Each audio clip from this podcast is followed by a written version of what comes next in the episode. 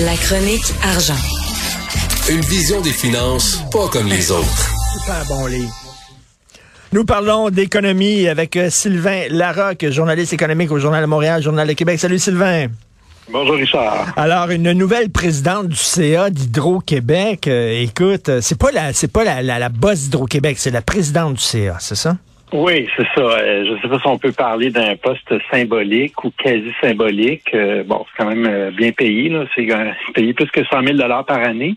Mais c'est sûr que c'est un, poste d'équilibriste. Hein, parce que ben là, on, est, on a le gouvernement, puis on a le Hydro-Québec, on est entre les deux. Et le gouvernement est propriétaire à 100% donc c'est, un peu de repasser les messages du gouvernement à Hydro-Québec. C'est pas une job si agréable que ça, je dirais. Mais est-ce que tu as vraiment du pouvoir quand tu deviens la présidente du CA d'Hydro-Québec? Euh, je ne sais pas.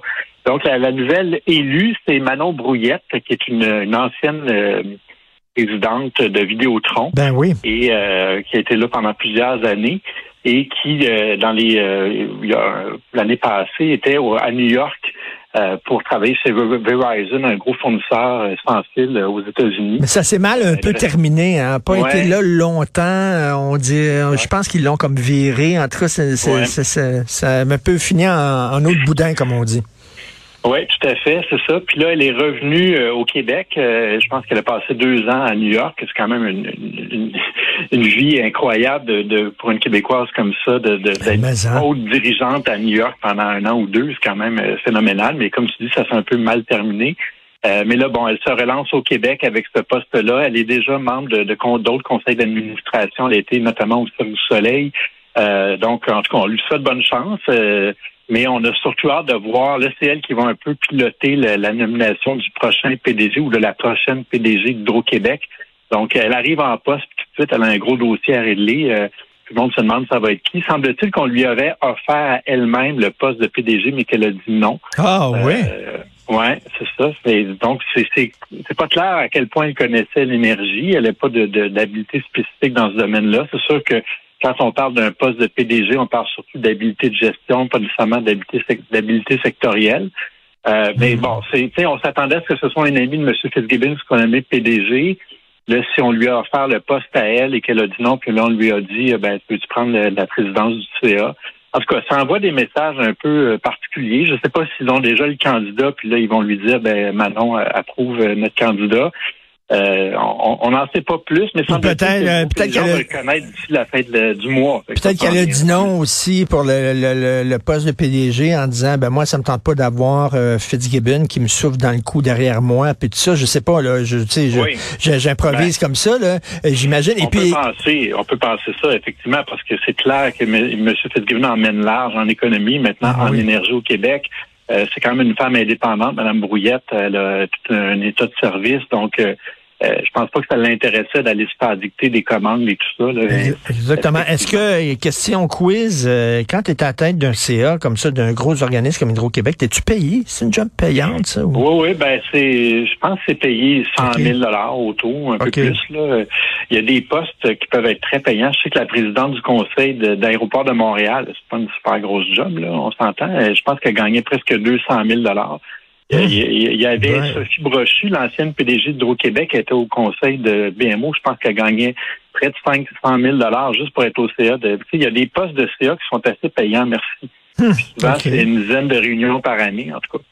Ok Ouais, ouais. un petit poste d'administrateur, euh, Richard. euh. Ben oui, puis il y a- il y, a des gens aussi qui siègent à plusieurs CA, hein, donc à un moment Oui. donné du cash à chaque à chaque place. C'est un petit club fermé, c'est un club select. Là.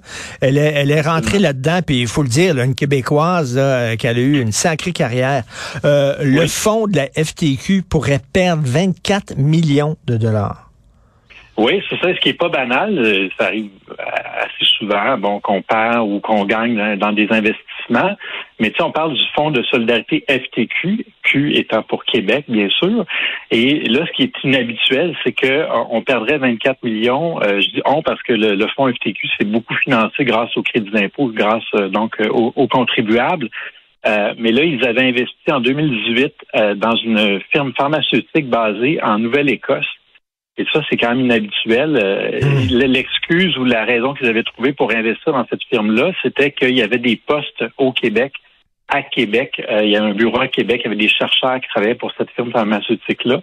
Mais on parle d'une dizaine de postes et là, le fonds FTQ euh, avait investi 24 millions et va perdre probablement 24 millions là-dedans parce que l'entreprise s'est placée euh, sous la protection des, tribunaux là, parce qu'ils sont insolvables finalement. Ils n'ont pas réussi à, trouver des nouveaux capitaux. Donc, moi, je, m'interroge quand même sur la propos de, du fonds FTQ qui investit dans des entreprises hors Québec, sur ben ouais. des emplois ici. 24 millions pour une dizaine d'emplois, mettons que c'est 15, ça fait cher de l'emploi en maudit. Là.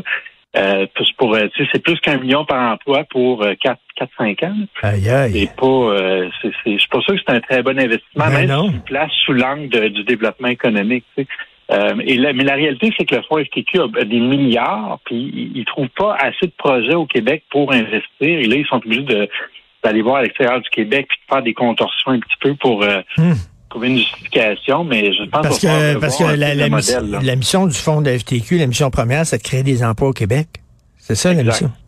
Mais là, si tu créé un million d'emplois, je, trouve que c'est pas payant. Là. Ben non. en plus, en ce moment, au Québec, euh, on manque pas d'emploi. on est en pénurie de main-d'œuvre. Il y, a quelque chose à revoir là-dedans qui ouais, Bonne, bonne question. Et euh, écoute, moi, je trouve que c'est une bonne nouvelle. C'est-à-dire, il y a les deux plus gros projets de mines de lithium au Québec qui appartiennent maintenant à une seule et même entreprise. Il y avait deux entreprises qui ont fusionné. Je trouve que c'est une bonne nouvelle parce qu'une grosse entreprise peut faire plus bouger les choses que deux petites, deux moyennes. Oui, c'est ça. Là, dans les projets de lithium au Québec, il y en a un qui est en fonction en ce moment, qui est exploité par Sayona, qui est une entreprise australienne en, Abitibi. Euh, donc ça, ça vient de commencer. On produit déjà le du lithium au Québec pour Tesla. je pense que les gens ne l'ont pas pleinement réalisé encore. Mais il y a deux, trois autres projets euh, qui sont en développement à, la baie James parce que là, on va en avoir besoin de lithium, surtout en Amérique du Nord. le lithium vient principalement de la Chine en ce moment. Là, avec les problèmes qu'on a en Chine, l'Amérique du Nord veut devenir plus autosuffisante en lithium. Et ça tombe bien parce qu'il y a beaucoup de ce lithium-là qui est au Québec et euh, on est plus avancé que d'autres juridictions en termes de, pour, euh, ouvrir ces mines-là. Et là, donc c'est ça, il y a deux entreprises, une américaine, une australienne qui fusionnent ensemble et euh, donc il y a deux projets au Québec qui vont appartenir à cette grosse entreprise-là. Donc comme tu dis, mmh. cette entreprise-là va avoir les reins plus solides, peut-être que ça va les aider à développer plus rapidement, disons, les projets au Québec. Mais il y a quand même aussi un risque de dire, ben là, toutes tes œufs sont dans le même panier. Tu sais. Et là, si jamais cette nouvelle entreprise-là euh, connaît des difficultés, ben là, puis si jamais ils font faillite ou quoi que ce soit, ça arrive souvent malheureusement dans le secteur minier. Ben là, tu sais, on, on perdrait tout d'un coup. Ouais, t'as raison, t'as raison. Je pense que t'as raison, c'est une bonne nouvelle au premier abord, mais faut quand même voir le risque stratégique, disons, d'être très concentré. Et c'est notre lithium, hein? c'est comme notre eau. J'espère qu'on bradera pas ça à bas prix, qu'on ne donnera pas notre lithium à bas prix à des grosses entreprises comme ça. Là. Ben, pour l'instant, euh, on gagne pas beaucoup avec ça parce qu'on prend la poudre de lithium et puis on l'exporte. Elle n'est pas vraiment transportée, transformée ici.